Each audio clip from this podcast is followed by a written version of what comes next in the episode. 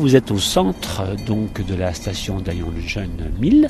Ici, vous avez deux télésièges et cinq téléskis. Philippe Trépied est le maire d'Aillon-le-Jeune. Cette petite station de ski des Alpes est située à 1000 mètres d'altitude et elle est en sursis. On a eu effectivement euh, plusieurs euh, on va dire, audits qui ont été faits sur notre station et qui ont vu qu'effectivement les remontées mécaniques d'Aillon-Marjaria 1000, si vous êtes, euh, n'avaient pas assez de passages de skieurs pour pouvoir rentabiliser correctement une société de remontées mécaniques. Manque de neige récurrent, le village se bat pour conserver ses remontées mécaniques. Même si on en basse altitude, on est à 1000 mètres, on se bat pour ça parce que ça serait une catastrophe économique sur tout l'ensemble du village et on se bat pour ça. Surtout quand toute l'économie locale tourne autour du ski depuis 50 ans. Serge Tischkevich de l'association des Amis du Val d'Aillon. Vous supprimez les activités euh, locales, les jeunes vont partir et vous fermez les écoles également. Et vous savez comme moi, quand on commence à fermer les écoles, on ferme la poste, on ferme tout le reste et, et c'est un village qui se meurt.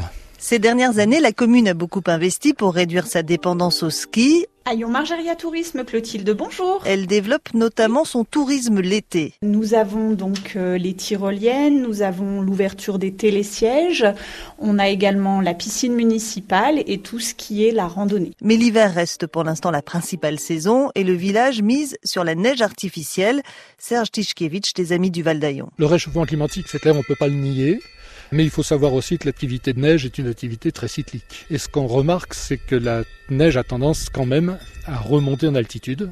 Il y a des solutions techniques qui existent. Hein. Aujourd'hui, on a quand même la neige de culture à partir du moment où on a de l'eau.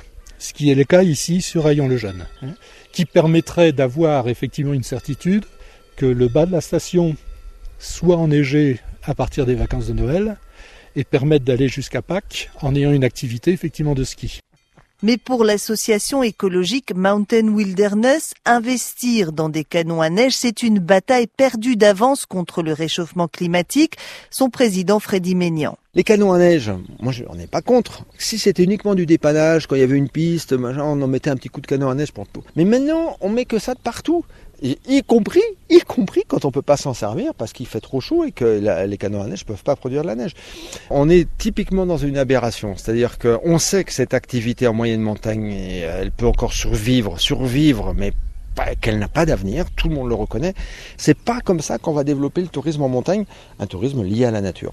Ah, c'est magnifique, hein ah, C'est beau, hein Regarde la montagne là-haut. Non, c'est, on s'en lasse pas, nous. Hein Mais à Haillon le Jeune, pas facile de renoncer à l'or blanc. On vend toutes sortes de fromages typiques du pays, quoi, hein, des alentours de Savoie ou de Savoie. La tome des Bauches, c'est un fromage euh, typique euh, qui est vieux comme, euh, comme je ne saurais pas vous dire. Philippe Ginolin est éleveur de vaches laitières. Sa ferme fait partie du circuit touristique. On peut faire des activités autres que le ski, bien sûr. Mais le gros du truc l'hiver, c'est le ski. Plus de remontée, plus de ski, plus de ski. On enlève, à mon avis, 50-60% de touristes l'hiver.